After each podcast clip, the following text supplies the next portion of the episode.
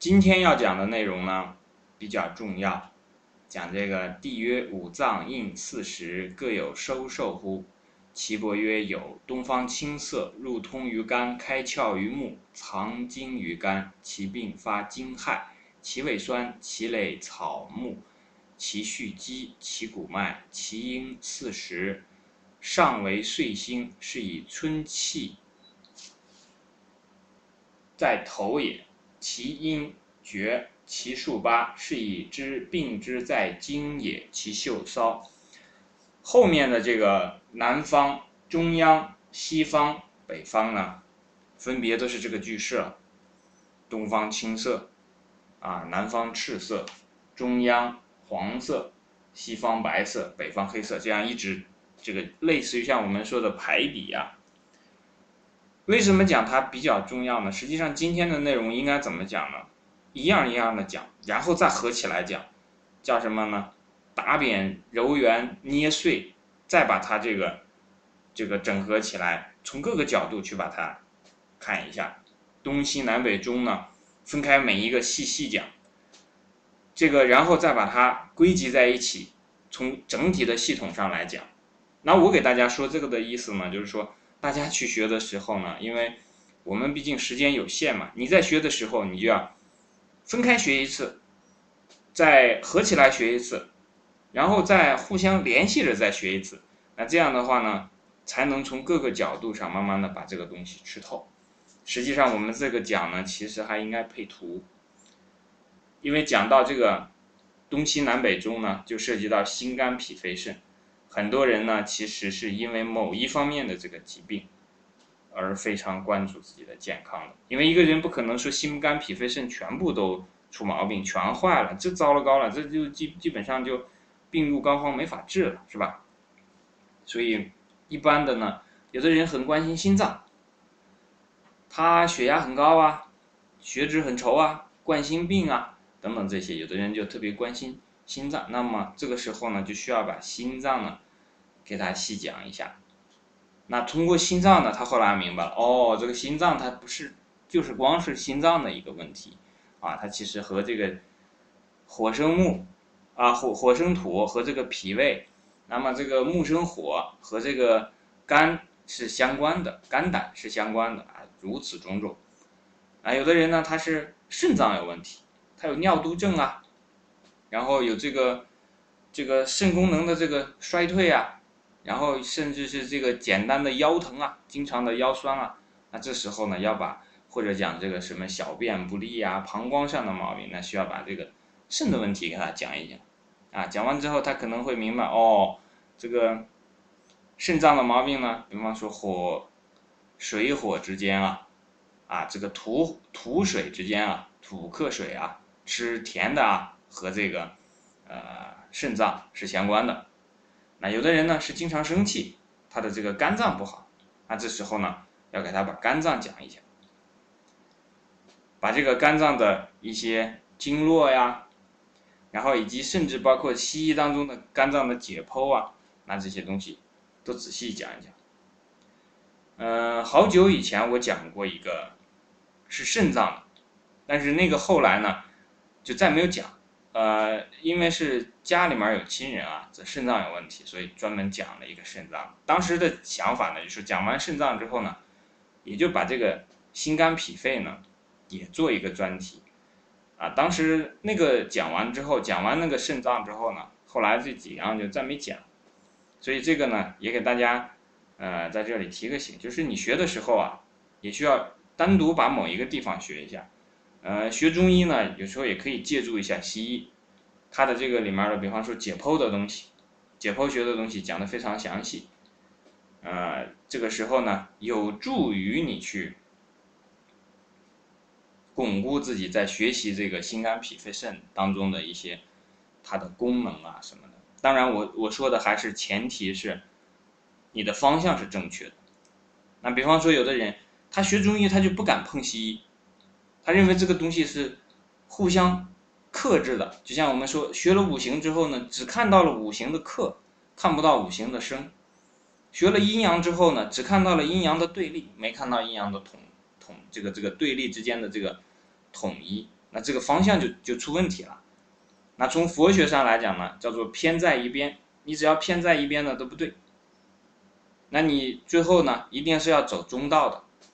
那这个中道呢，哎，回到儒学当中呢，又是中庸之道。所以我们到这地方一看就知道，他们都是中通的。那这个方向我们要把握清楚。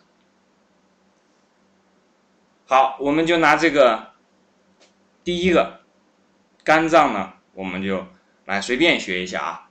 这个我呢学这个东西呢也不是特别之深入，但是呢这颗肝脏呢我是深有体会的。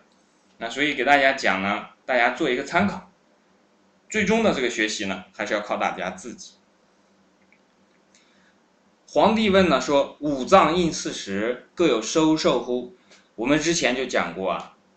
这个五脏，心肝脾肺肾，或者我们把它归纳成金木水火土呢？它不仅对应的这个空间东南西北中，还对应了什么呢？还对应了这个时间。那对应时间呢，就是四时，是吧？其实你要如果说非要说四十，春夏秋冬的，那你能不能分成五十呢？你把这个春夏秋冬啊，这个分的这个尺度变一下，是吧？以前是说四季嘛，三个月。那你如果十二个这个月当中呢，三百六十五天，我们如果用五来除一下，啊，那你也可以得到一个分法，能不能分成六呢？啊，两个月算一个，那这样也是六个，这样也可以分。所以呢，讲这个的地方呢，就是大家不要执着于这个五和四，因为它总体来讲呢，都是一个圈，都是一个圆圈，讲时间也好，讲空间也好。讲心肝脾肺肾也好，它从它那个整体上来讲都是一样的。那皇帝问了这句话说：“五脏对应四时啊，那就像我们身体里面这个五脏对应这个天时啊，天人之间是不是有一个互相之间的关系呢？各有收受乎？那有没有天人合一嘛？这个每个人。”随口就来，很多人都知道啊。一说天人合一嘛，什么地方天人合一？哎，这个地方就是天人合一。当然，天人合一还有非常多的地方了，因为我们人呢总喜欢把事情呢分开来看，但实际上它本身就是合一的。那五脏应四时，各有收受乎呢？就是把这个五脏，人体的五脏呢和天时当中的四时呢拿出来看一下。哎找它的这个联系，这普遍联系很重要啊。哲学当中所讲的普遍联系非常之重要。我们人与人之间也有这种普遍联系，事物与事物之之间之间呢也有普遍联系。你把普遍联系都了解了呢，你的知识就非常之雄厚了。但是同时呢也是非常庞杂的。但我们呢，一方面是要了解这些知识，但另外一方面呢还要把握住它那个本体。把握住它那个本质，那岐伯就回答了，说有，啊，说这天人就是合一的。东方青色，好，这个排比句这就开始了。东方啊，对应的是青色，入通于肝，开窍于目，藏精于肝，是吧？那我们看。东方青色这句话呢，平常我们看到很多金木水火土所对应的，说东方属青色，入通于肝，开窍于目。像后面这个入通于肝，开窍于目还稍微好理解一些。那这个前面这个东方青色和我们平常学的《黄帝内经》或者我们讲述的学的医学有没有什么关系呢？因为这句话说东方青色，青色就青色喽，那那又怎样？是不是？反正我也不能证明它是不是青色。那我们看啊，如果是在肝脏上有问题的人呢，他在青色上就会犯一个问题是什么呢？那这个地方其实是很重要的内容了，讲的是什么呢？五色和这个病的关系。一个人呢，他有什么毛病？在这个色上是有反应的，有没有同学知道怎么反应？你啊碰到了这种有这种问题的人呢，很多时候可以去他的衣柜里面找到这个答案。他犯的毛病是什么呢？就是在《论语》当中讲过的“过犹不及”，不是过就是不及。一个人在某一个地方有这个毛病啊，比方说讲肝脏有这个问题啊，他要么过，要么不及。你去他的衣柜当中看这个青色的衣服呢，要么是全是青色的，非常多，多到那个让人这个不能讲令人发指啊，就是非常非常多这个这个地步。那么有的时候是什么呢？他一件都没有。有的这个脾不好的人啊，你就问他喜不喜欢穿黄色，要么告诉你太喜欢，这但这种比较少啊。大部分的是什么？太讨厌穿黄色了，他。会跟你讲说，我好多年都从来没买过一件黄色的衣服。这个地方透露一点点消息啊，大家自己去琢磨，为什么会有这个关系？你可以去在实践当中啊，慢慢的去积累。如果你等某一天积累了足够多的案例了，你就会知道，哦，这个《黄帝内经》啊，中国的中医啊，啊，真是了得。这些东西呢，因为你要去把它按照这个知识方面的这个来把它这个理解学习啊，这其实是比较难的。那今天我们有同学在群里也问了，说这个这个他讲拜忏啊，说拜忏好不好，对身体好不好，这个是什么原因，什么道理？就像这个里面东方青色，这个有没有道理是什么样？你不用管嘛，你去实践当中去问一下，感觉一下。而且这个东方青色还反映在什么地方呢？反映在人的面色上。这个肝脏有问题的人呢，面色就是青色的。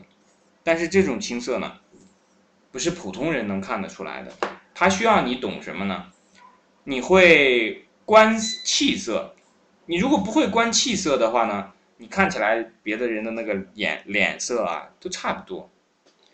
这个东方青色还在什么地方呢？眼睛上也能看得出来。眼睛上也有这种情情况，那么青色的这个面色是什么样子呢？实际上它就说明了一种什么情况呢？就是这个人的生发之气不足。好，这个地方大家就慢慢体会啊，一个人生发之气不足，虽然大家可能现在还看不出来什么人的脸色是发青的，你可以想象一下那个嘴唇的发青，但是呢，你自己其实也能大概的明白这个。青色的脸呢，和别的不太一样。这个青色的脸呢，往往表示什么呢？这身体里面的血液啊，流淌的，我们粗浅用一个词，就是说粗浅的形容一下呢，就是就说流淌的比较缓慢，对吧？但这个心肺交换呀，这个血就是氧气在这个血液当中啊不够多，哎，也可以讲不干净。为什么讲不干净也对呢？因为这个肝脏本身它是做什么呢？做解毒的，他这个血液当中的毒老解不了，身体里面的毒解不了，那当然不干净了，对吧？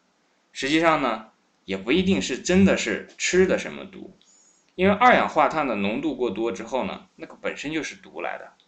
那个以前的那个沼气池啊，或者是下面的那个矿井的矿坑啊，人放下去之后，他就要先点一把火，打火机啊什么的，看一下这个氧气的浓度够不够。氧气的浓度不够，就得赶快把那个人吊上来，不要让它在那儿待着，否则的话呢，这个当然不是沼气池了，沼气池一点就爆炸了，就是那种常年不用的废井。这个时候呢，就是如果它的二氧化碳太多的话呢，本身血液里面的这个二氧化碳浓度超过一定浓度的话呢，就会出现这种中毒的情况。所以这种脸色的青色啊。纯色的青色啊，这里面其实都表明他身体的这个解毒的这个功能，然后还有生发的这个功能。那我们就知道什么是生发的功能好啊。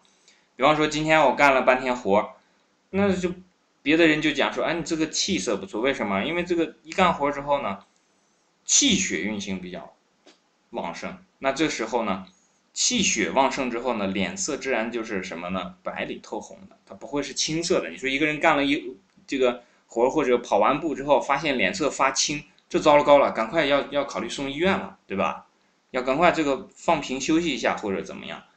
你这个我们以前在足球队的时候，有一个同学非要参加足球队，他这个体质可能不是特别好，然后教练就让他跟我们参加了一次这个训练，我们训练强度还蛮大的。训练完之后，他就脸色真的是发青，那真的很吓人，发白发青。这个时候呢，就他自己也知道嘛，就没法去参加这个了。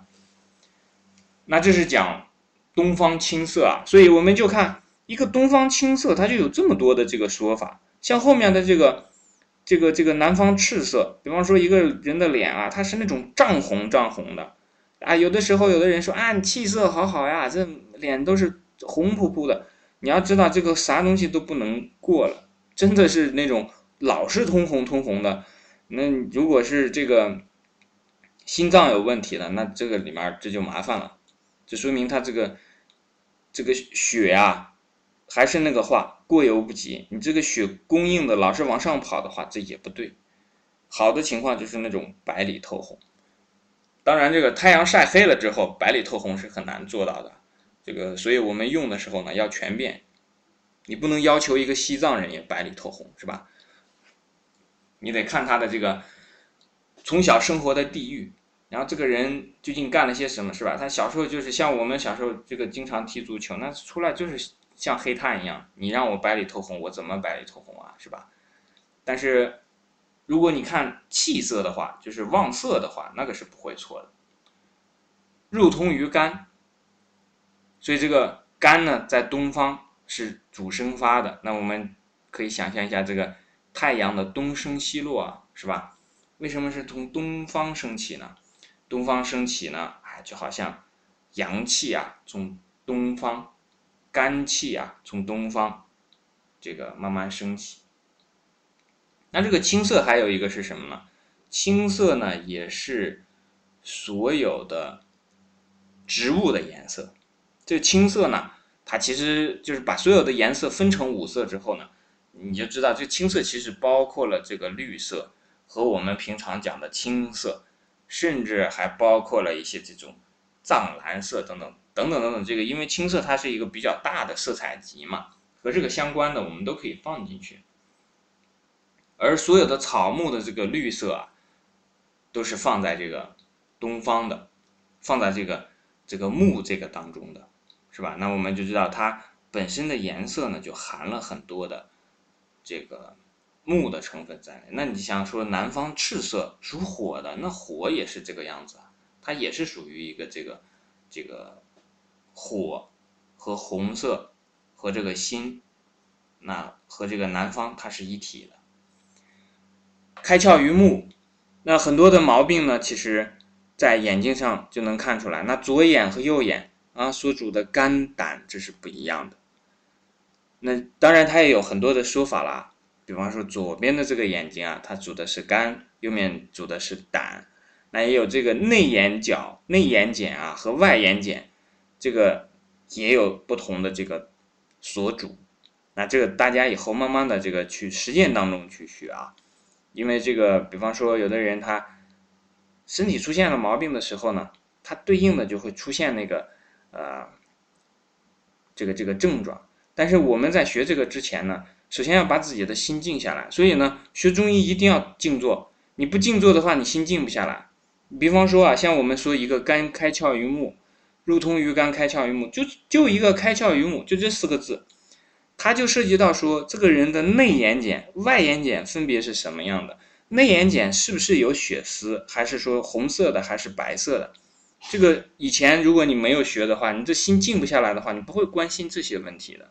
有血色和无血色，有血丝无血丝，然后这血丝是什么样子的？是在下眼睑还是在内眼睑？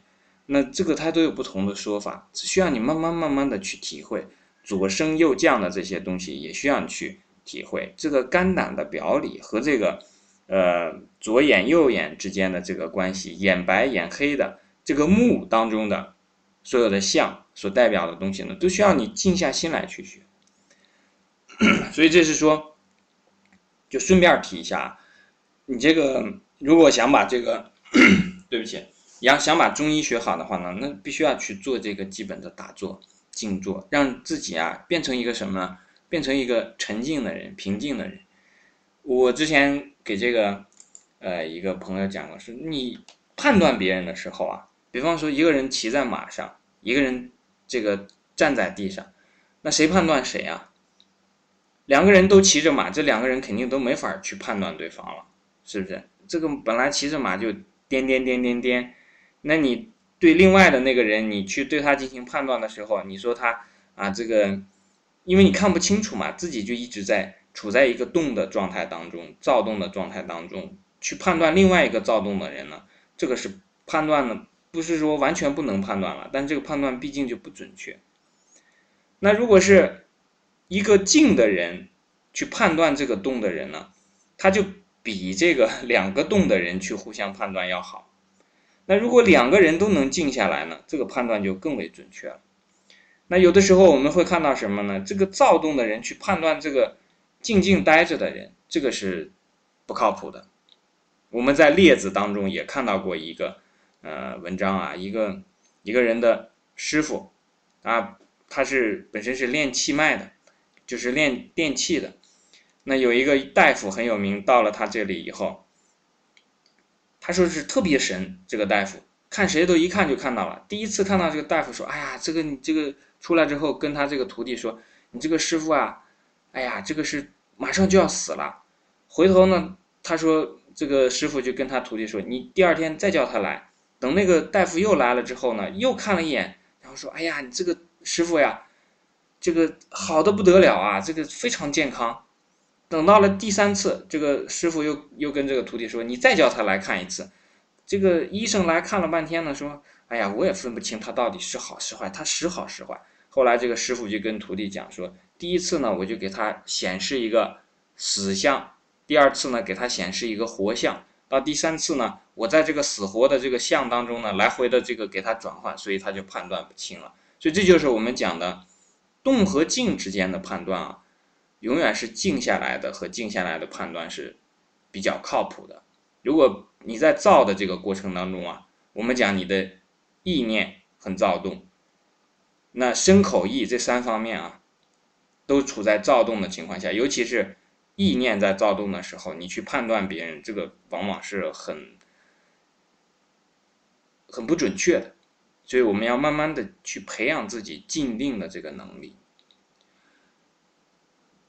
好，那我经常会把这一些什么这个庄子的说成是列子了，列子的说成是庄子了，因为这样可以使大家呢自己不要太迷信，一听就说这个其实听我讲的东西呢，呃，比方说说的字儿也经常读错啊什么的，啊，这样大家学起来其实更好的会把我这东西作为一个参考。而不会说拿来就全部的收受，是吧？那有的时候会出现这种情况啊，比方说我们很多同学在问说，这个我现在这个身体状况吃什么东西比较好呢？如果他对我比较有信心的话，我告诉他说你会去吃辣椒，他就真的会去会吃辣椒的。但是实际上我们知道，吃辣椒也好吃红枣也好吃生姜也好吃什么样的东西也好，都有个度在其中，所以一定不能让这个。度要掌握在自己的那个智慧当中，而不能依赖别人的智慧。就像我们说，现在有洗衣机，是吧？它可以替你，你把衣服丢进去，它可以替你洗衣服。有吃饭机吗？做一个机器，然后让那个机器吃饭，你就能饱了？有这种事情吗？没有的，是吧？所以大家在学习的时候一定要记住这一点：依法不依人。你学什么东西，都是按照它客观的地方来学，它有用的你接受。有用的你吸收，没用的东西、错误的东西剔除出去。但是至于说这个故事它是从哪儿来的，其实在我来看不是很重要了，是不是？这个故事的核心，它的内容才是最关键的嘛。好，我们继续往下讲。其病发惊骇，其味酸，其类草木。那其味酸这个就大家都知道的比较多了。好。我就讲这个脾胃酸啊，以前有人讲说啊，说这个酸生肝，有的人说那我补补肝，我就多吃酸。哎呀，糟了糕了！这个如果是你去吃酸来补肝，这个真的是误入歧途啊！这里面所讲的说，比方说这个甘甘甜的甘啊，是属脾的，然后说脾不好，那你就去吃点甘甜的东西。那你知道糖尿病这就是脾的毛病啊，能吃甜的吗？是不是？他就是因为那个东西多了过了，他告诉你是这个东西酸主的、甘主的，但并不是告诉你说，有的人喜欢把这种复杂的系统啊简单化，就比方说身体的健康呢，全依赖一张嘴，然后呢自己本来应该去做的，比方说去运动，去好好的生活，去学习，去纠正自己这个思想上的这个这个错误的地方呢，把这些东西都抛弃掉。因为这些太复杂了，我不想搞这些，我就想找一个简单的办法，比方说吃红枣、吃生姜、吃什么东西啊，然后我就照着去做。那你要知道，你把复杂的问题简单化之后，那他会以非常简单的方式来收拾你的，因为你不合于道嘛，你这种做法是吧？好，其类草木，刚才我们讲过了。所有的这个木呢，青色也好，它都是和草木相关的。那草木它为什么放在这个地方呢？草木它是调达的嘛，肝是主疏泄的嘛。你看那个树木，它都是很顺溜的，是不是？都是从上到下，然后它的那个脉络也都很清晰的。这个是这个草木的一个特色，都是从下往上，营养刷刷刷从根部吸收之后，全部向上向上向上去输送。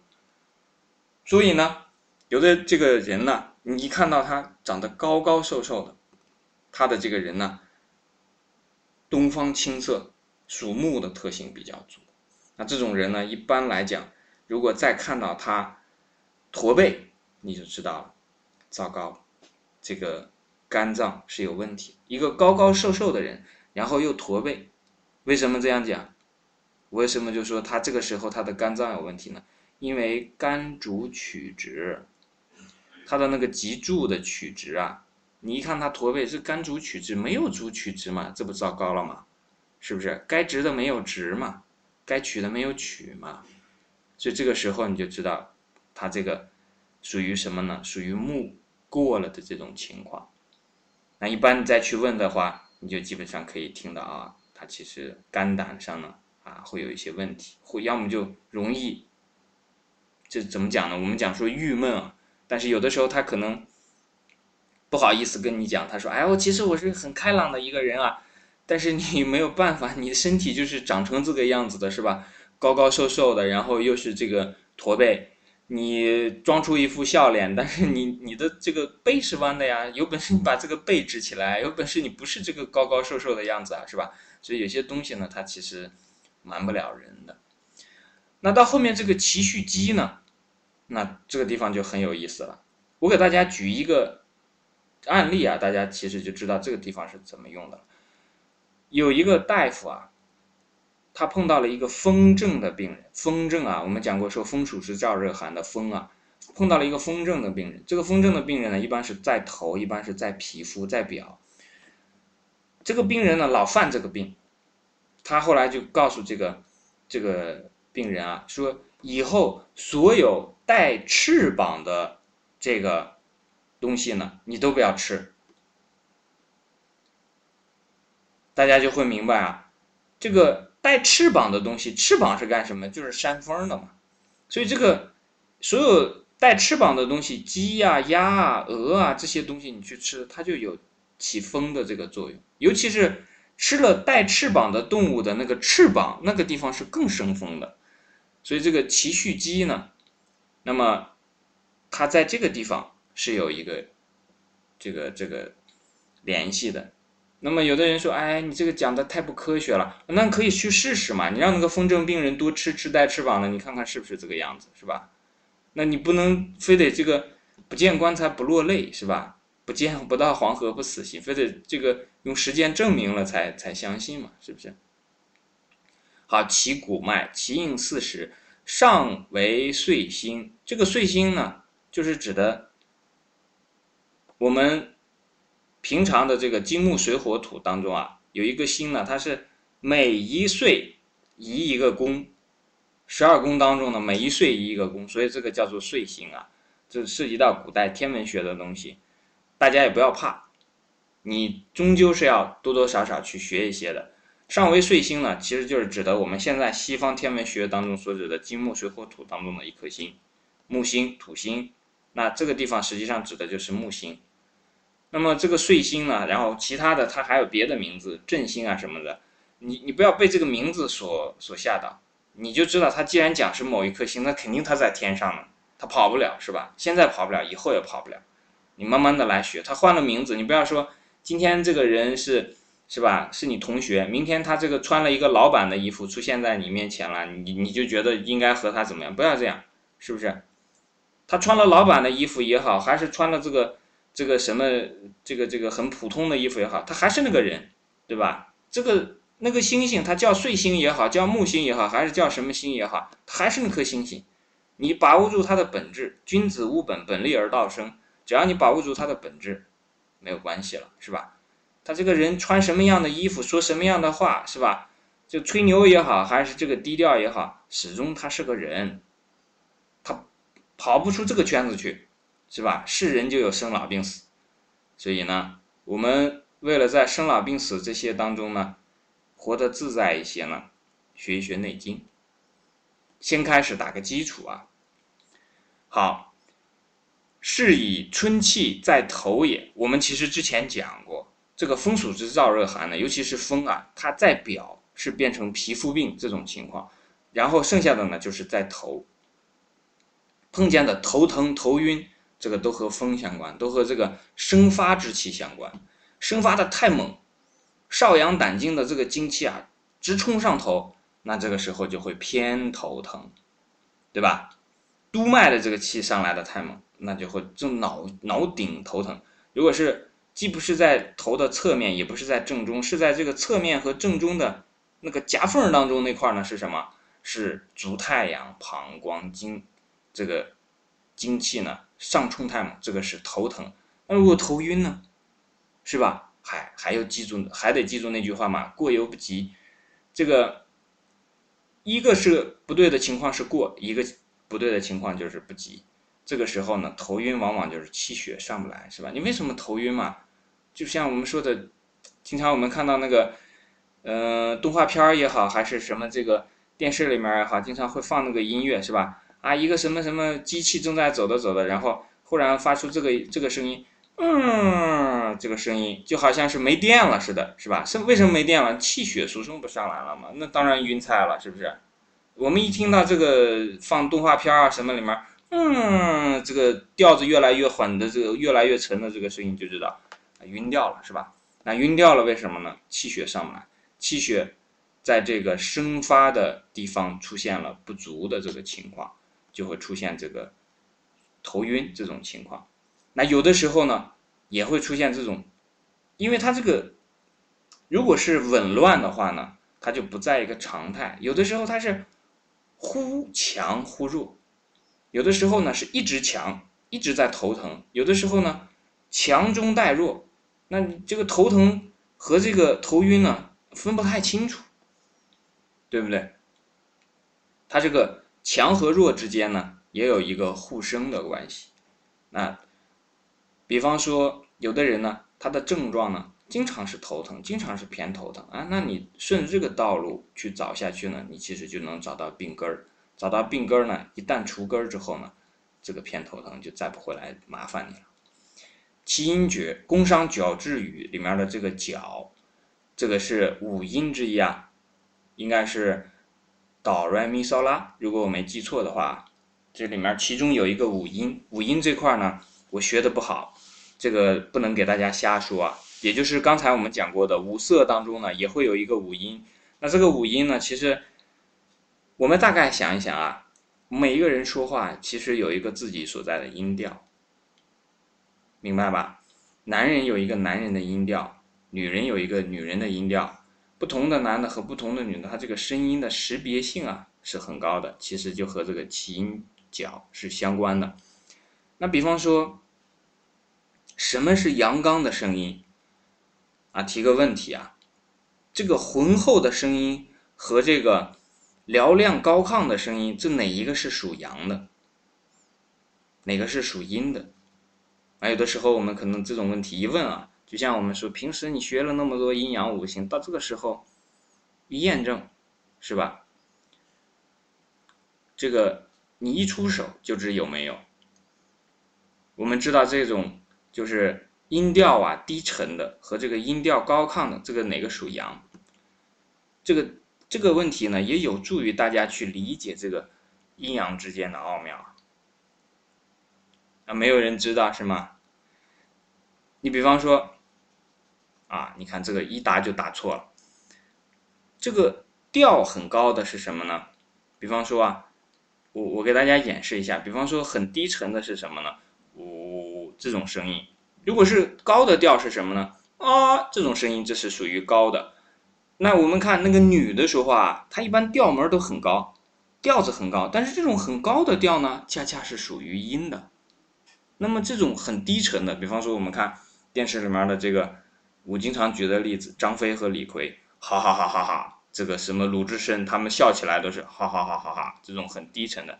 但如果是你看到那个太监笑的时候，他就哼哼哼哼这种声音，对吧？所以这个阴阳之间呢，你去体会，是不是？那个阴比较阴柔的阴质的人，他发出这个声音呢，一听你就听得出来。那个比较。阳气比较足的人呢，你见面一听声音就明白了。所以这个有的同学有时候问啊，说这个看相啊，是不是真的？你说是不是真的？我就讲这个道理。刚才的这个分人的阴阳，你说是不是真的？是不是有用？是吧？你想想那个人，他在和一一一群人在密谋一个这个。比方说阴谋诡计的时候，你都可以想象那个动画片当中啊，它反应的时候，那个狐狸的笑声啊，就是很尖锐的那种声音，是不是？然后反映一个这个老实巴交的，这个比方说像大熊是吧？这个动画片里面的大熊或者是什么，他说话的声音都比较低沉。那一个人的阴阳之气呢，你听他的声音也是可以听出来的。而且这个阴气很足的人啊，如果他的这个阳的这方面跟不上的话，这是会有麻烦。这阳气很足的人，他是阴的方面跟不上，这还好了。怕的就是什么？就是阴气很足的人，阳的方面跟不上。那阳的方面不仅仅体现在声音了，也还有其他的地方。所以我为什么讲是今天的课非常重要呢？这里面其实包含了很多的基础的知识。你的基础的知识如果没有打扎实的话，这堂课我基本上可以判断。你是在听天书，好讲奇数八，那这个就涉及到什么了？涉及到洛书河图当中，一六属水，二七属火，三八属木，四九属金，五是属土的。好，大家记住就可以了。至于运用嘛，天天都在和数打交道，以后自己慢慢去体会，好吧？是以知病之在今也。如果是肝脏出现了问题呢？这个病在什么地方呢？在筋。你可以这样想象啊，比方说，你的肝脏它像一个什么呢？大家见过这个睡莲吗？睡莲啊，它下面最下面有一坨泥，你就把那个想象成是肝脏，它上面长出来的这个这个叶和这个这个枝呢，那是什么？那就是筋。所以这个如果下面的这个肝脏出现问题呢？上面的这个叶子就长不好。这个金对应的肝脏，那比方说金木水火土，心肝脾肺肾，对应的是什么呢？对应的是骨、筋、血、肉、皮毛。我再重复一下，金木水火土对应的心肝脾肺肾，在外面对应的是什么呢？骨、筋。血、肉、皮毛，所以呢，这个病在筋。比方说，我们刚才讲的说，哎，一个瘦高个，然后又是驼背，他这个肝脏是有些问题的，对吧？肝胆是有问题的。那其实就是讲的他的筋，因为你的脊柱上啊，这其实本身就是一个筋，它还有这个这个小筋软短，大筋直长等等，你的这个。胳膊啊，四肢上有筋，然后甚至在你的脏器之间呢，也还有筋。什么叫筋？那你就得把那五样拿都拿出来了，是吧？骨头、是吧？有筋，然后有这个血脉，然后有肉，然后有皮毛，哎，就把人身所有的东西一定按这五样去归类。好，最后一个讲的是其嗅骚，就是这个骚味儿啊，怎么讲呢？就是我们闻到一股这个，比方说像尿骚味儿或者是什么样的骚味儿呢？它它不仅仅是指什么了？如果是肝脏有问题呢，它吐出来的东西是这个骚味儿，对应的其他是什么呢？焦味儿。香味儿，然后还有这个，呃，臭味儿，然后还有这个腥味儿，就是还有一个刚才讲的臭味儿，就是这个腐味儿啊，腐臭的味道。那么我们知道，如果是一个人肝脏有问题，他吐出来的东西，以及他出的汗，以及他的这个身上的这种气味呢，其实是靠近这个骚的这个味道。我们通常啊，就像刚才讲说，工商角质语对五音呢。判断不是很很清晰，那对这个金木水火土啊，什么这个风暑湿燥热寒啊，也分不太清楚。对这个气味啊，其实也很难分辨啊。我们经常讲说心骚，心骚是把这个词放在一起的，但实际上我们看这个地方，心就是心，骚就是骚，大家慢慢的去体会啊。所以。为什么讲说你学中医一定要把自己静下来？你不静下来的话，你学的东西都是混在一起的，心和骚在一块儿，在你来讲你分不开，那你怎么去学？没法学，是吧？以后你慢慢明白哦，心这个是心味儿，体会一下就记住了，这个叫做心啊，骚是那个那个味儿，那个叫骚，你不会把这两个都混了。我们现在很多词它就是混在一起用的嘛，实际上它每一个词都有自己的意思。好。这一段呢，我们就讲到这里，那大家就知道了。后面这个每一个估计都要花一些时间来学习。